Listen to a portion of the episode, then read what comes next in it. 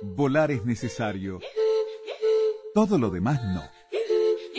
Efecto mariposa.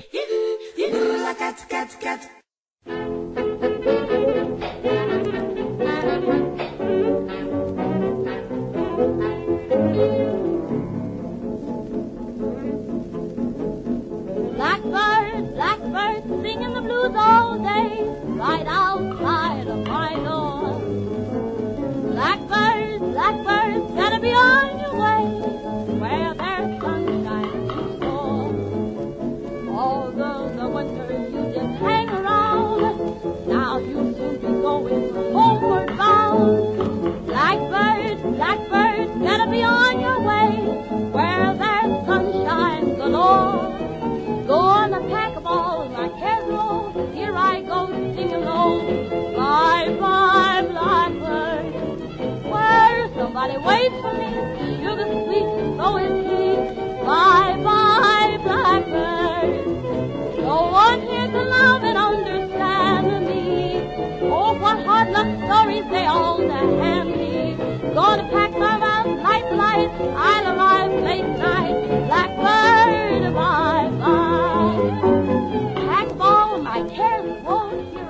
Blackbird Bye Bye, Josephine Baker, la Venus de Eva, ¿no? Claro, una de las mujeres de esa época, ¿no? La música suena y a uno lo transporta. Eh, un mundo donde, eh, a ver, el, el mundo del norte salía, este, Europa y, y- y el resto del mundo del norte salía de la crisis de la guerra, ¿no? Y empezaba a crecer. Y un mundo, imaginémonos ese París de los años 20, donde nos vamos a ubicar ahora, fines, la segunda mitad de los años 20, donde eh, llegaban los que se llamaron después la generación perdida, veremos bien el origen de esta expresión, porque se le atribuye a, a Gertrude Stein en realidad haber bautizado a sus protegidos, este, donde llega esta joven con su hermano, los dos judíos norteamericanos de origen austríaco, eh, tenían mucho dinero, eran huérfanos, viajeros y tenían vocación por el arte. Y entonces se instalaron en una famosísima casa, en el número 27 de la calle de las Flores, donde tenían un estudio y donde convocaban a la florinata de los artistas, muchos de los cuales no eran franceses, sino que habían llegado exiliados o autoexiliados desde los Estados Unidos por sentir una especie de plafón en su cabeza donde no podían crear libremente. Allí había una bohemia esplendorosa y el mundo parecía sonreír a estos jóvenes Qué bohemios que tenían dinero, ¿no? Nací equivocado yo. Nací mal, mami. Tenías que haber aparecido ahí. Eh, sobre este tema, para, instalarlos, para instalarnos allí, vamos a conversar con Eulalia Piñero Gil, del Departamento de Filología Inglesa, en la Facultad de Filosofía y Letras de la Universidad Autónoma de Madrid. Eulalia, bienvenida a Efecto Mariposa esta tarde. Gracias por acompañarnos, ¿eh? Muchas gracias a vosotros por invitarme. Me siento muy muy complacida y bueno y, y gracias por haberos acercado a, a este trabajo. Eh, Yo quería, quería empezar preguntándote, Eulalia, eh, esta mujer, Gertrude Stein, que está en el centro de este grupo de artistas desde la literatura, pasando por la plástica y la música, ¿era una jovencita caprichosa y con dinero? ¿Era una artista? ¿Era ambas cosas? ¿Cómo la definirías? Era, vamos a ver, me pones dos, me pones en una en una en extremos. En extremos, sí, pues eh, vamos a ver, yo creo que Gertrude Stein sobre todo era una mujer esplendorosamente inteligente y lo vemos desde sus inicios en, en Estados Unidos, eh, tiene un hogar, pues un hogar culto, un hogar donde se habla de literatura, donde se habla de música, de filosofía y ella, pues aunque tuvo una preparación muy ecléctica porque abandonó, por ejemplo, los estudios de, de medicina en, en Baltimore, pues, eh, pues estudió, por ejemplo, con William James filosofía, ¿no? Y arte y, tuvo una, como ya decía, una formación muy ecléctica, pero en modo alguno yo la tacharía como una, una jovencita caprichosa. Para nada tuvo la suerte, bueno, de tener una familia que tenía una situación económica muy interesante y ella aprovechó eso, ¿no? En vez de dilapidar Claro. el dinero, lo aprovechó pues para construir un, como si dijéramos, una especie de Santa Santorum literario en París claro. y para construirse a sí misma en, un, en un- una forma de vida alternativa. Supo aprovechar el lugar que le tocó y supo sembrar también, ¿no? En alguno, en alguno de tus trabajos tú comentás que en su autobiografía, Stefan Sí. Zweig dice que esos años, entre el 20, el 33 más o menos, representaron la última oportunidad del mundo, ¿no? A, a pesar del pesimismo, porque estamos entre dos guerras. Sí. Eh, ¿Por qué? ¿Por qué esa época entre dos guerras? ¿Precisamente por eso fue que germinó tanta cosa? Eh, buena pre- una pregunta interesante. Bueno, entre dos guerras, sí, lógicamente se salía de una con toda la crisis eh, existencial que provocaba aquello, pero también eh, fue la época mm, del Jazz Age, que le llamaron en Estados Unidos, ¿no? La era del jazz los años 20. Del tango también, una- ¿no? Del tango. Eh, efectivamente, claro que sí, de una eclosión eh, literaria, musical, económica también. Estoy hablando ahora de los años eh, 20 en Estados Unidos, ¿no? Claro. De grandes contradicciones, como ha sido siempre Estados Unidos, pues un, con- un conservadurismo brutal, pero por otro lado también un liberalismo muy interesante, ¿no? La época, por ejemplo, que retrata Scott Fitzgerald en El Gran Gatsby. Claro. No se nos olvide. Claro. Eh, una época de mucha libertad sexual, de un- una eclosión económica muy interesante, eh, pero sin duda alguna, pues también eh, en Estados Unidos, eh, igual que se vive ahora, pues ha habido siempre una tensión muy grande entre los dos extremos, ¿no? De gran conservadurismo. Eh, referido a Gertrude Stein, pues Gertrude Stein vive eso, eh, esa eclosión económica en su propia familia, pero sin embargo Estados Unidos la ahogaba a ella. No solo a ella, ¿no? Este, Y a ¿qué muchos otros artistas. ¿Qué, qué pasaba en el arte, en la libertad en el arte o en la creación o en la innovación en el arte que hacía que esta generación se diera cita en París? ¿Qué pasaba en Estados Unidos que, pas- que no pasaba en París o viceversa? Para que estuviera este autoexilio artístico donde veían florecer mucho más su trabajo, su empeño en renovar en París que en Sí. Estados Unidos. Bueno, vamos a ver. eh, Estados Unidos, desde sus inicios eh, fundacionales, los primeros escritores románticos siempre han mirado a Europa pues con reverencia, ¿no? Han mantenido también una, una eh, relación de sentimientos encontrados, pero en general pues siempre han ido a beber a las fuentes. Los románticos, Edgar Allan Poe lo hacía ya, ¿no? Y muchos otros bebían en las fuentes filosóficas alemanas, francesas, españolas incluso, etcétera. Eh, y eso también siguió ocurriendo a principios de siglo. ¿Eh? Los, los estadounidenses se, se sienten muy atraídos por Europa, y en concreto por Francia e Inglaterra. ¿Qué ocurre? Bueno, pues que también en, en la época modernista, caracterizada por el, el antimimetismo eh, realista, pues eh, el hecho de viajar y trasladarse a otros a otros lugares europeos les daba una visión de distancia sobre lo que era su realidad norteamericana, ¿no? Un efecto curioso, pero es que fue un, un, eh, pues pues pues muchísimos emigraron a, a París y París por otro lado pues era una urbe lit- esto artística en esos momentos, de una grandísima eclosión creativa en la pintura, allí estaban pues los Matisse, Picasso, Break, Apollinaire, Juan Gris, Claro. eh, es decir, era un lugar magnífico do- donde aprender a crear, ¿no? Lo moderno, las vanguardias, las vanguardias se estaban gestando en Europa, no se nos olvide. Claro. Todos los ismos. Claro. Entonces los, Sí. los norteamericanos pues eh, eh, se vieron atraídos como como polillas a la luz, ¿no? Claro. Tú hablas de los viajes. También es una época esta donde el mundo empieza a achicarse. Es la época de los aviones, claro. la época de los autos, la época, ¿no? De los Claro. transportes. Claro, empieza, pues, pues eh, se establecen más líneas marítimas eh, y los viajes se, se universalizan y, y era una manera de conocerse a sí mismo, ¿no? Y de conocer, no se nos olvide, pues un poco eh, las fuentes familiares, ¿no? De los norteamericanos que, a fin de cuentas, pues estaban en Europa, ¿por qué no? Claro. Eh, en ese marco del que hablabas, de esa efervescencia artística y esa meca que podía ser París para los artistas y los ismos, ¿no? La, toda la- el Sí. modernismo.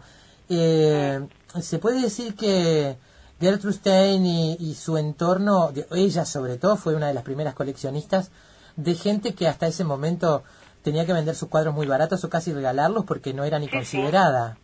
Sí, sí. Eh, eh, Gertrude Stein eh, fue una de las primeras coleccionistas, bueno, y la más importante norte- coleccionista norteamericana fuera en los Estados Unidos, ¿no? Y de hecho, pues eh, eh, promovió pues a los mm, pues no haces a, a, a Matisse, a Picasso era íntima amiga de Picasso y con Juan Gris todavía tenía una una una amistad más más más entrañable, más más mm, mm, eh, afectiva eh, y eh, pues eh, fue la, realmente la primera escritora que un poco se dejó influen- influenciar por el cubismo, ¿no? Y la que habló más mm, sobre el cubismo desde un punto de vista literario y ella apoyó a esos artistas junto con su hermano Leo. Sí, compraban obras pues en ese momento por prácticamente por, por muy poco dinero y, y las colgaba en, en su en su en aquella casa que se convirtió en el centro de los coteríes literarios de todas las las reuniones no y, y rodeada de todas esas maravillas de cuadros. Sí. o sea que era una gran coleccionista de arte. Bueno esos cuadros eran una inversión que luego fueron vendiendo poco a poco cuando lo pasaron fatal en la segunda guerra mundial ella y su compañera afectiva Alice Bitoclas no Eh, que era además su, su asistente personal, digamos. sí Y que fue... Eh, Sí. sí No, no, no, dime, perdona. No, quería este, entrar un poco en el, en el tema de la Sí. autobiografía de Gertrude eh, firmada por Aristócles.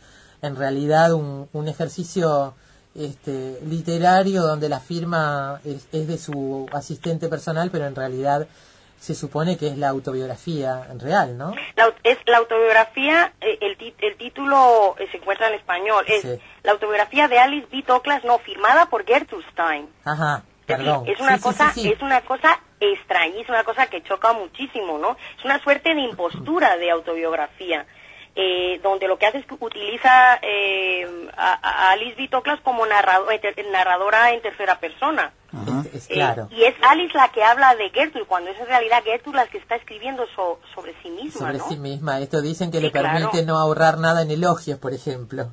Efectivamente, no, es que desde luego Gertrude Stein como personalidad, ya no y literaria, sino como personalidad humana, era un monumento, es decir, ella mm, lo tuvo muy difícil, seamos eh, honestos, ¿no?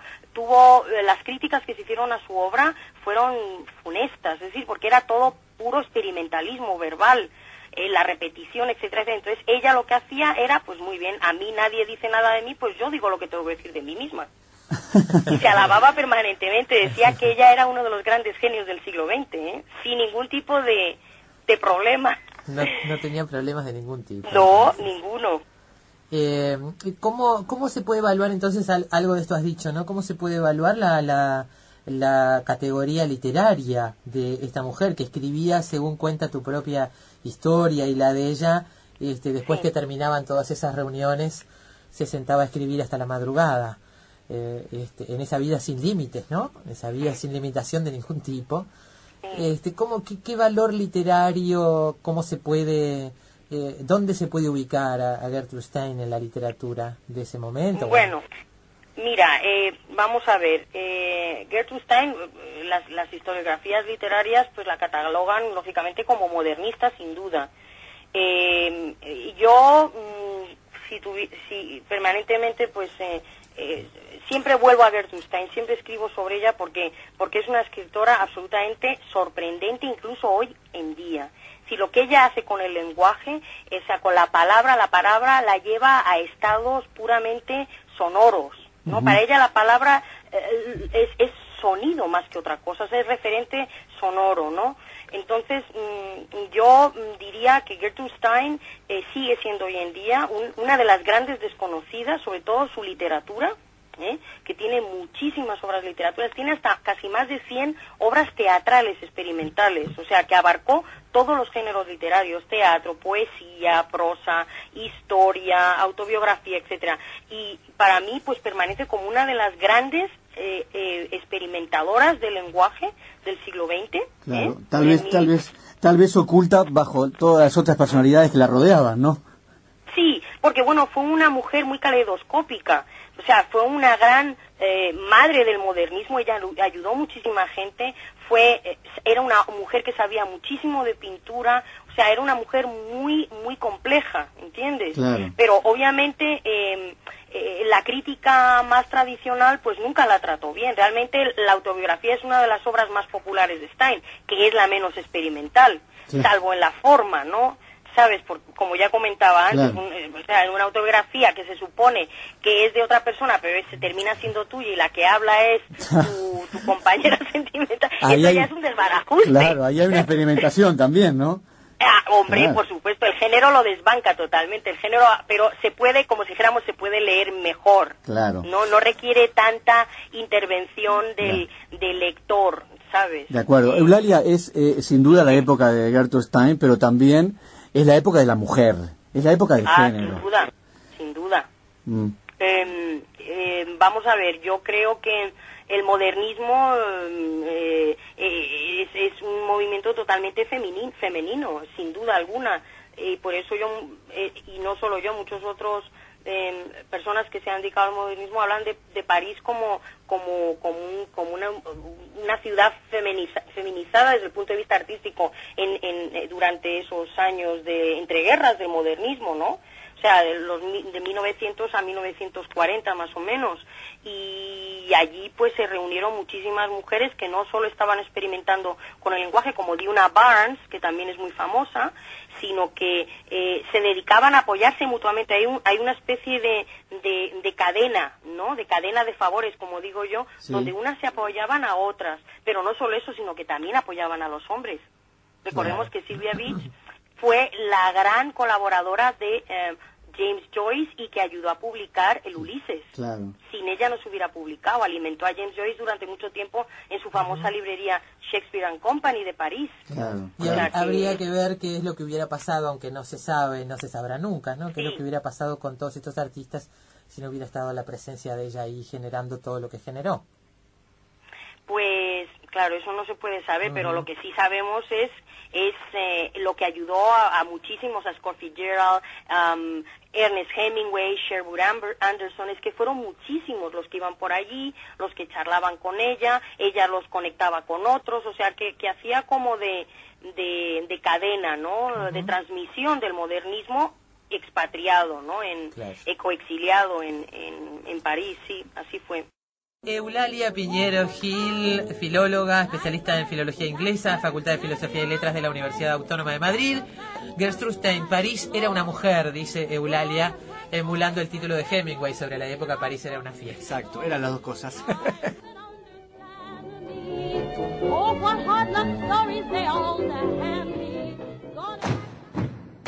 Investigadores, matemáticos, escritores, deportistas, historiadores, científicos, actores, artesanos, cantantes. Todos ellos, desde cualquier parte del mundo, se encuentran todas las tardes en Efecto Mariposa.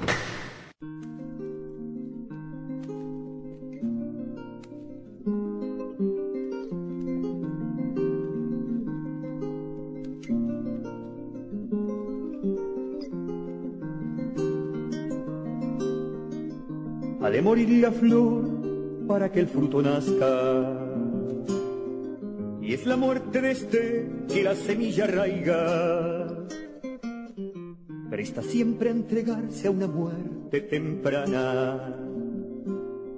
Para que el brote crezca, eche tronco, críe ramas y germinen las flores.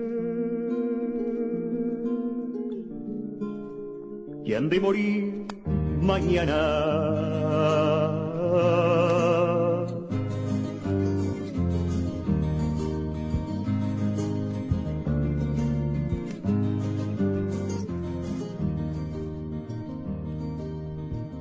Ha de morir la flor para que el fruto nazca. Y es la muerte de este que la semilla arraiga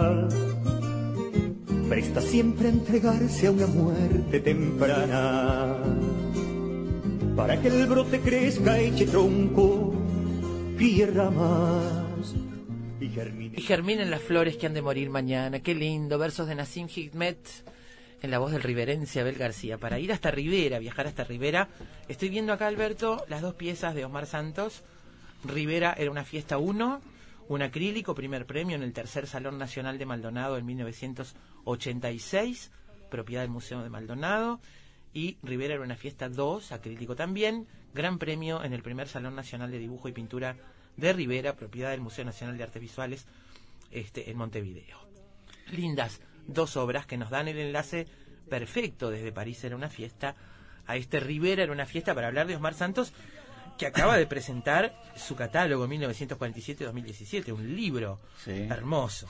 Bueno, Osmar Santos es artista plástico, riverense, como ven, fue profesor de secundaria y de pintura en talleres de Rivera y Libramento, fundador del primer taller de arte infantil de Rivera y del Museo Municipal de Artes Plásticas. Bueno, docente además, eh, su, como decíamos, ha participado en 55 exposiciones individuales desde 1960, en 250 colectivas y obtuvo 36 premios. Eh, estamos haciendo un resumen, la presentación larga ya la hizo Daina hace un rato. Osmar, bienvenido a Efecto Mariposa esta tarde. Realmente un gusto tenerte en el programa, ¿eh? Gracias, veo que están muy informados. ¿eh? Eh, bueno, la, casa es seria, la casa es seria, Osmar. Sí, ya lo veo, sí. ¿Dónde estás en Rivera ahora? ¿Estuviste recorriendo? Ahora estoy a 500 kilómetros de ustedes, sí. Recorriendo gran parte del país con la presentación de este catálogo. Es verdad, sí. Bueno, recoge muchísima obra. ¿Cuándo empieza esta historia? Y esa historia empieza prácticamente cuando era niño. Este, hay un en el en el catálogo, en el libro, hay una diríamos una evolución prácticamente de cuando era un, un aprendiz. Un preadolescente, estaba en sexto año de escuela, cuando me hice el primer autorretrato, cuando me di cuenta y escribí en un cuaderno que mi madre lo guardó y que después me lo me lo entregó y lo tengo lo tengo atesorado eh, donde digo en una relación que yo sé que en mi vida voy a ser pintor o sea que lo tomé como punto de partida ese sexto año por, exactamente por eso porque eh, siendo un niño ya me había definido mi vida, ¿no? Cosa... Qué vocación clara, ¿eh? ¿Y de dónde, y por qué te crees que apareció esto? ¿Fue por alguna clase allí? ¿Fue por, porque viste algo o, o naciste con él? Mis, mis familiares, mis padres, alguna tía que me ayudó, que era maestra, dice que yo desde, muy pequeñito me pasaba el día entero dibujando hojas ¿eh? en el piso y dibujaba las paredes y ya, ya sentía algo, ¿no? ¿Qué ves? Y, bueno, y nunca más paré, porque toda mi vida, desde niño que yo recuerde, siempre estuve dibujando.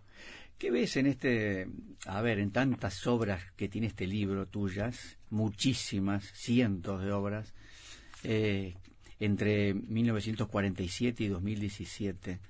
Eh, ¿Qué ves allí? ¿Qué, ¿Qué, tipo de, a ver, de evolución ves? ¿Ves algo que permanece desde aquel entonces, en, por ejemplo, en los colores, en la preocupación? ¿Qué ves tú como autor, así cuando las ves todas juntas?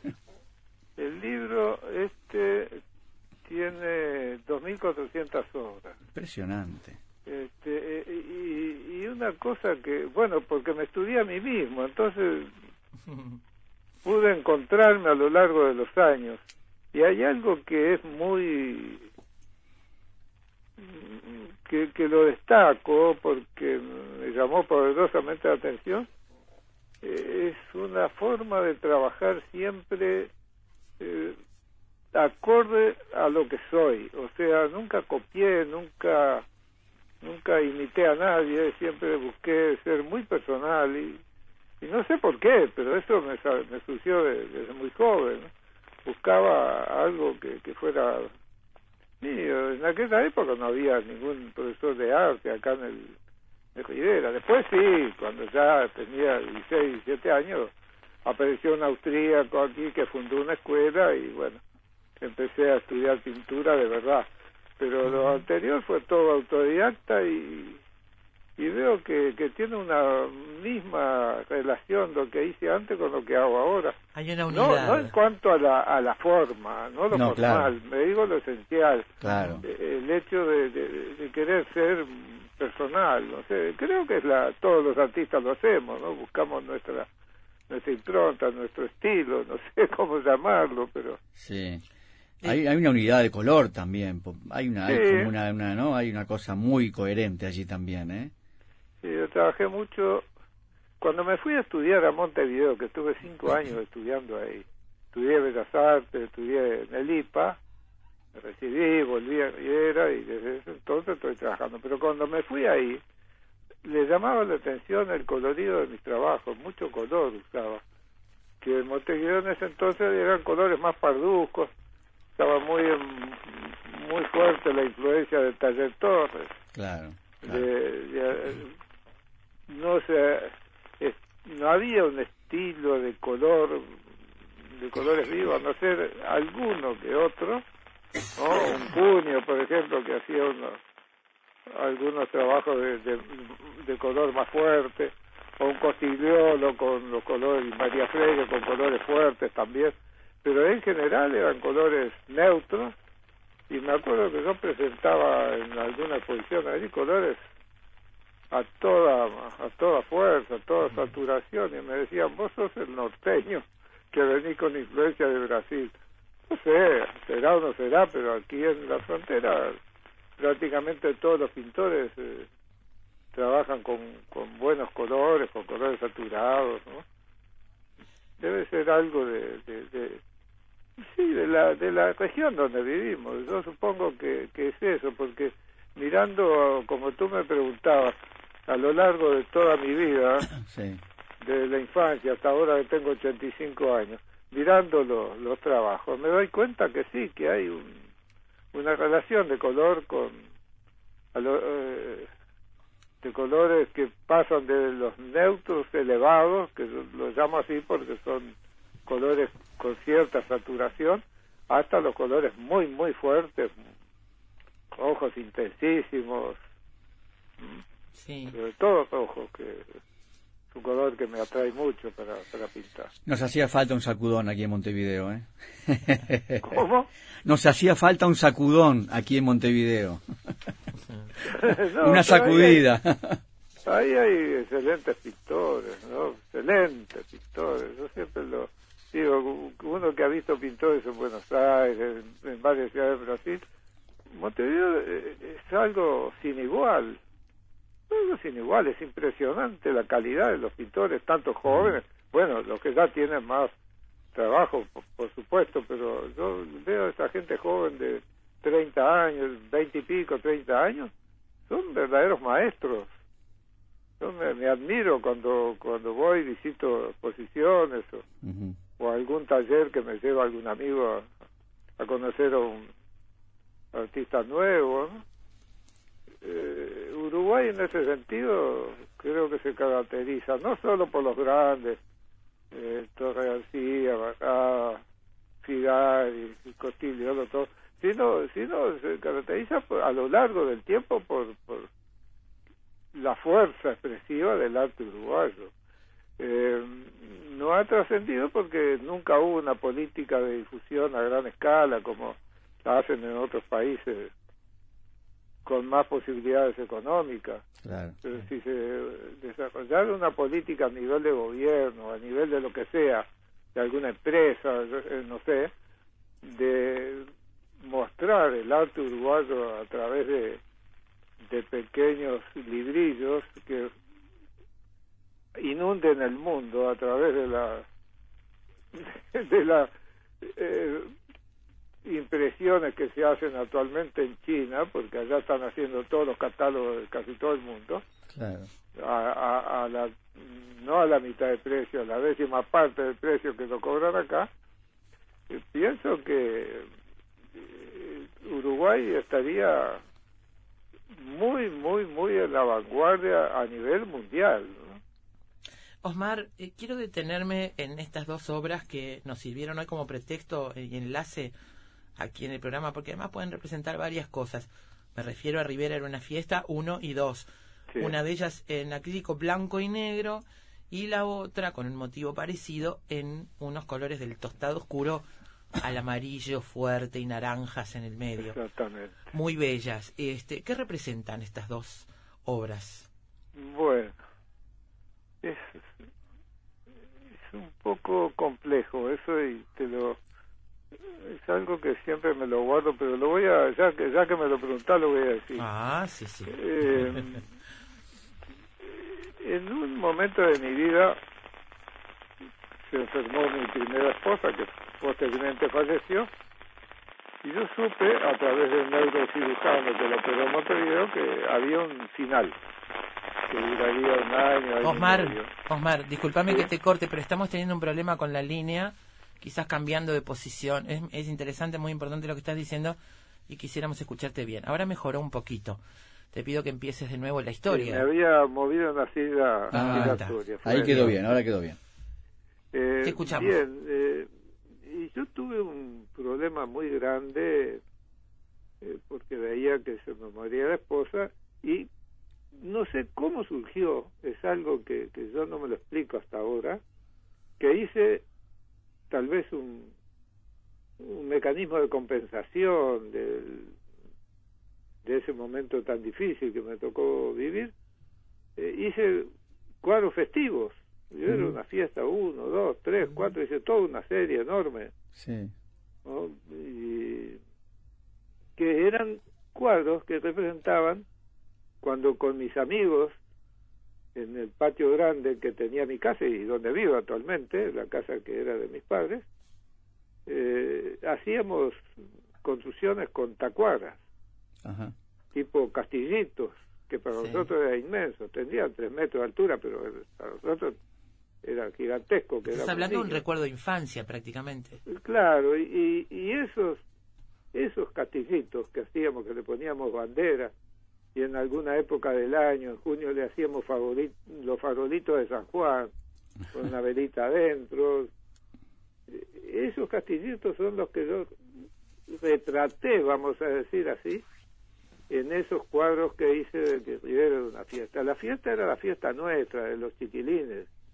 Era una fiesta de toda Rivera, era una cosa muy privada, muy infantil. Pero es esa evo- evocación de la fiesta.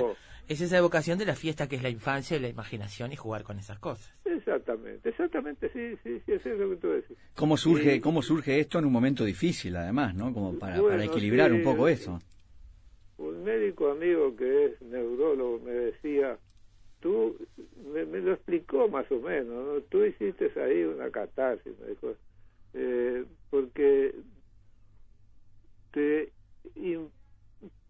te defendiste de un momento determinado Claro. volviendo al pasado, volviendo a un momento festivo, sin darte cuenta de lo que estabas haciendo. Realmente no me di cuenta. Yo, después que, que pasó todo, que apareció mi esposa, todo, fue que empecé a pensar, ¿por qué hice estas cosas? Y fue cuando le hablé a ese amigo, ¿no? un amigo de años, se lo comenté y él me hizo la... Me lo, me lo explicó porque yo no, no sabía cómo hacer. Bueno, esos cuadros surgieron, ya que me lo, tú me lo preguntabas, surgieron por eso, claro. no por otra cosa. Increíble. Pero lógicamente, sí, claro, le busqué la armonía de los colores, la, la composición, todo lo que tiene que ver con un cuadro correctamente pintado, que fue lo que busqué. Claro. Uno de ellos y es- fueron apreciados porque fueron valorados bien, sacaron primeros premios, en fin. Este, a veces uno hace las cosas sin darse cuenta de, de la trascendencia. Y cuando querés ver, estás ahí con los cuadros reconocidos. Los mecanismos de la creación, ¿eh? Sí, Claro. justamente es un misterio, un Claro. arcano eso, ¿no? Claro. Eh, a uno ver, de ellos, perdón, este Sí. que es a color, es- está en el Museo Nacional de Artes Visuales. Sí, el que tiene naranjas, sí, ese está en el, un gran premio que, que fue directo al Museo Nacional. eh, te quería preguntar sobre eh, eh, los materiales que tú has usado. Yo creo que no ha quedado nada afuera. Eh, pero hablamos de dibujo, pintura, grabado, fotografía, cerámica, escultura y arte digital. Eh, así como te pregunté sobre est- esta, este hilo conductor en, que, que- podías ver en ese libro, ¿no? ¿Qué es lo que une tantas técnicas tan diferentes? ¿Cuál es la preocupación que subyace ahí? Y debe ser que siempre me gustó investigar. Ajá, A mí siempre me gustó investigar sobre materiales. A veces descubrí posibilidades, por ejemplo, eh, los acrílicos y los alquídicos que son se, se rechazan mutuamente y, y- y- y se consiguen efectos fantásticos, ¿no? Que solo con el acrílico no lo conseguí ni solo con el alquídico tampoco. porque uno es aceitoso y el otro es al agua. Y, y eso, eso es una investigación, lo que decimos acá un poco, una pesquisa que hice a lo largo Claro. de años, como lo hice con lápiz o con cantidad de materiales. O sea, cada vez que usé un material fue buscando. Lo mismo la fotografía, cuando tenía el laboratorio instalado en casa para el blanco y negro, eh, hacía, no me conformaba con la foto-foto, buscaba otros efectos, por ejemplo, solarización, el efecto Sabatier, que lo usé mucho, y incluso obtuve premios con pinturas, con fotografías trabajadas así. Hay mucha fotografía intervenida, ¿no? Sí, sí, sí, tanto mm, en laboratorio como posteriormente en, eh, en- con el computador, pero estas últimas con el computador lo hace todo el mundo. Eh, ¿Qué pasó El allí? arte digital. ¿Qué, ahí está, ¿qué pasó allí? Me gustaba para detenerme un minuto ahí. ¿Qué pasa cuando aparece el arte digital en tu vida? Eh, ¿No lo viste un poco de reojo al principio? ¿Cómo? Bueno, no, no. Eh, yo volví de, de un- de uno de los viajes a Europa Sí. y le pregunté a una de mis bisnietas, ¿qué estaban haciendo en la escuela? Y me dijo, estamos dibujando en computador.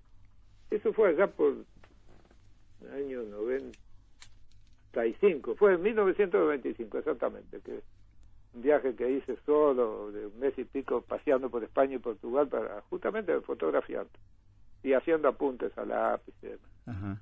y, y me sentí un analfabeto, ¿no? Frente a mi nietita, a mi bisnieta chiquita que me decía dibujando con computadora. Y enseguida me anoté en una academia de un amigo y empecé a estudiar informática. Y bueno, ese mismo año ya sobre, eso fue en julio o agosto, sobre diciembre ya había empezado mis primeros trabajos de arte digital.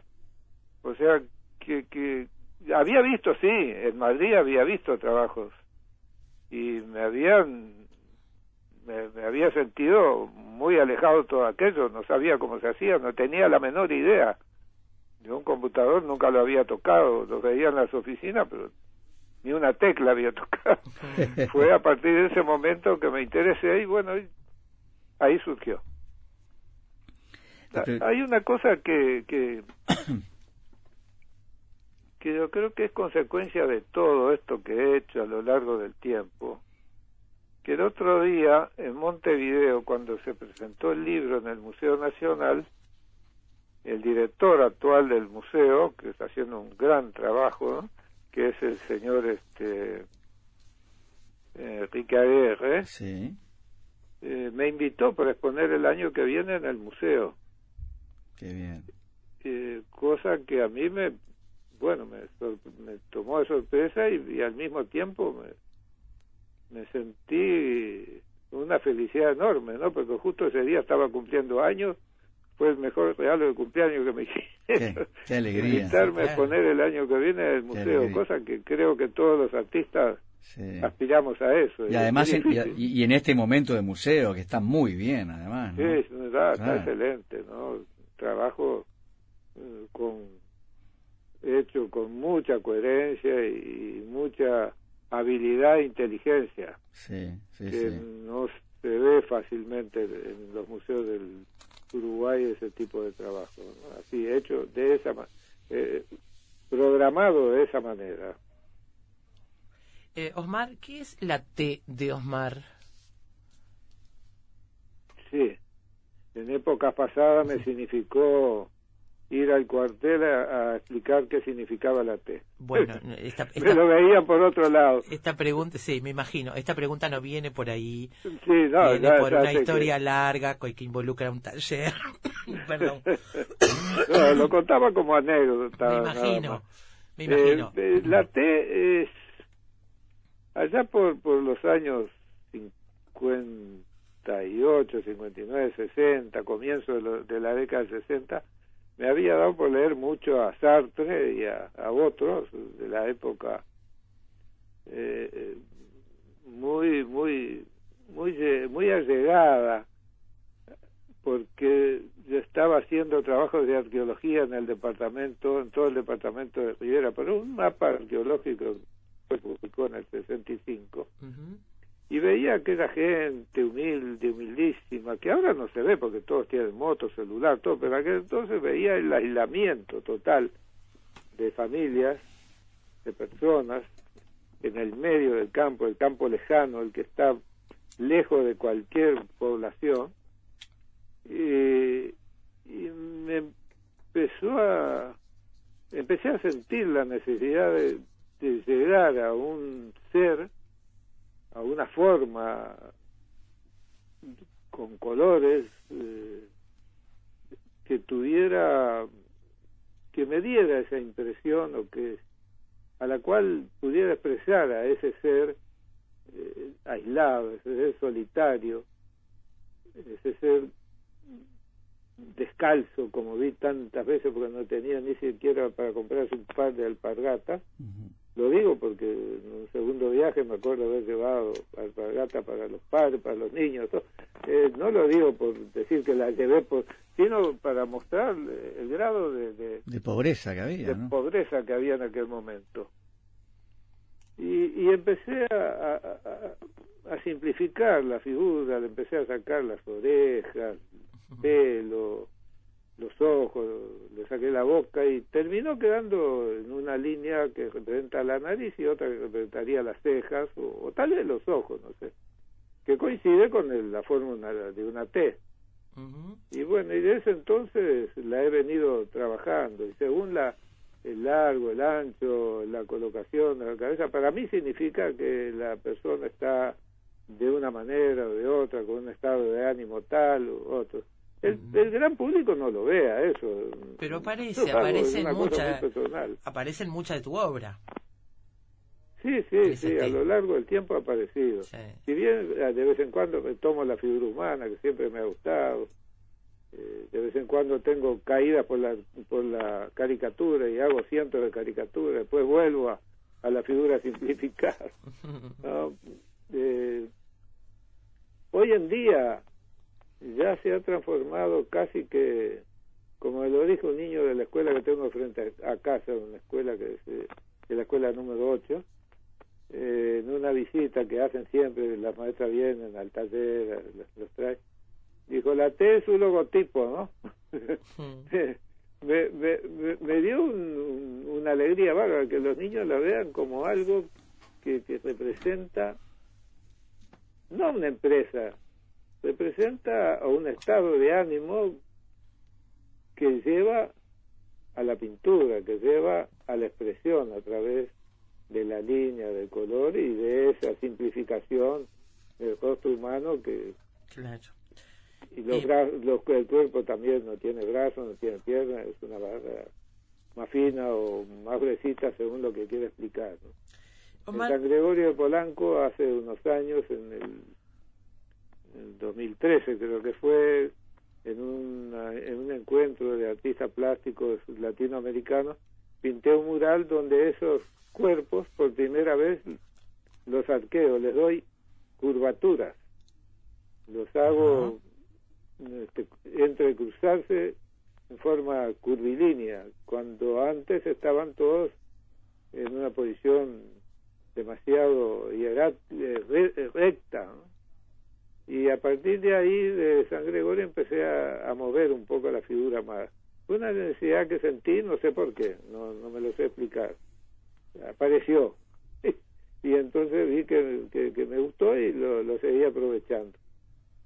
bien. Eh, Ese, está- es- son esos mecanismos de- del arte que, que se escapan a, a nuestra forma de pensar, a, nuestra, a nuestro criterio inmediato. Cuando queremos ver está ahí, llegó. Y sí, pero bueno, llegó bastante. Has presentado estos días, has estado presentando este catálogo con mucha obra. ¿Cómo ves el tiempo que se avecina? ¿En qué estás trabajando?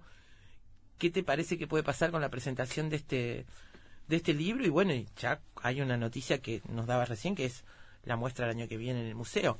Sí, esa fue la noticia más grande que tuve. Bien, y un yo, hombre... yo sigo trabajando. Este catálogo lo seguimos mostrando. Todavía no se presentó en Rivera, se va a presentar ahora el sábado que viene. Este próximo sábado. Día 6. Después se va a presentar en Tacuarembó, se va a presentar en Artigas, en Melo. En Melo todavía no sé si se hicieron los contactos, pero estaba previsto, de acuerdo al proyecto que, que se presentó al ministerio cuando se hizo ese libro, porque fue el resultado de la presentación a fondo concursable. Sí. Fue aprobado y bueno, y, y, me estudié a mí mismo. Fue, fue, eso fue un fue una idea de mis hijos que me dijeron papá no no podés dejar eso se va a pasar lo que todo pasa con todo se muere y se pierde la hora no se sabe ni dónde está y, y, ah, vamos a aprovechar que estás vivo todavía no me mataron pero me lo dijeron No, no, al contrario, al contrario. no, no, yo les agradezco Al contrario. enormemente a mis hijos que hayan pensado eso Claro, claro, eso es, es muy importante tener esto ahí, ¿no? Y, y sigo trabajando, ¿no? Yo sigo, ahora recientemente, en, en mayo, hace un mes, hice un mural para la, el pabellón de psiquiatría del hospital, acá de Rivera, mural de 11 metros y medio de largo, Qué impresionante. por casi 2 metros de altura, que está toda, toda una extensión de un plano que queda por encima de, de la recepción, eh, que hay que levantar la cabeza para mirarlo, pero y que ha, que ha gustado realmente muchísimo. No, todavía no se inauguró, pero a todos los que me han hablado les ha gustado porque es un mural que fue muy trabajado temáticamente con, con psiquiatras del hospital que no puede ser cualquier tema por Claro. la característica de que hay enfermos. Eh, entonces hice una cosa muy muy lineal, con arcos de medio punto y le puse un arroyo que se ve que es un arroyo por el color, pero no porque haya nada figurativo. Y al mural lo llamé a orilla del Cuñapirú. Cuñapirú es un es el arroyo que pasa por nuestra ciudad, al costado de nuestra ciudad, no por la ciudad misma. Tal vez en un futuro va a quedar dentro de la ciudad porque se está extendiendo mucho y, y rápidamente, pero eh, es lo último que hice y ahora estoy proyectando una serie de cosas más eh, y esta invitación de de Aguirre para exponer el año que viene en el Museo Nacional, bueno, esto ya me está trabajando y Qué bien. y estoy haciendo proyectos de todo tipo. No sé qué es lo que voy a hacer, pero los proyectos Muy están bien. saliendo. Muy bien, Osmar. Nosotros, Son eh, buenísimas noticias. nosotros estamos eh, saliendo, haciendo el programa desde el museo los primeros viernes de cada mes, así que seguramente nos vamos a cruzar el año que viene con tu exposición allí y, Ah, conversa- lindo, y conversaremos. lindo sí. Te mandamos un abrazo enorme, Osmar. Muchas gracias por estar en Efecto Mariposa esta tarde. ¿eh? Muchas gracias a ustedes, muchas gracias. Ojalá que con la mariposa llegue a todos lados, Claro que sí. según- siguiendo el efecto. A todo el país seguro. Muchas gracias. ¿eh? Bueno, muchas gracias a ustedes por esta entrevista. Me deja muy sensibilizado realmente. No es todos los días que nos hacen una entrevista para un programa tan importante como el de usted, al cual muy seguido lo escucho. Bueno, muchas En el gracias, computador. No nos pongas nerviosos, Osmar. un, Un gran abrazo, abrazo. ¿eh? saludos Claro. por ahí. Gracias, un abrazo para ustedes Gracias. también y un saludo grande a todo el público. chao, chao. Amigos desde el norte del país, Osmar Santos y su obra. Volvemos mañana. Un abrazo grande. Chao. Para que el brote crezca, eche tronco, críe ramas y germinen las flores. Que han de morir mañana.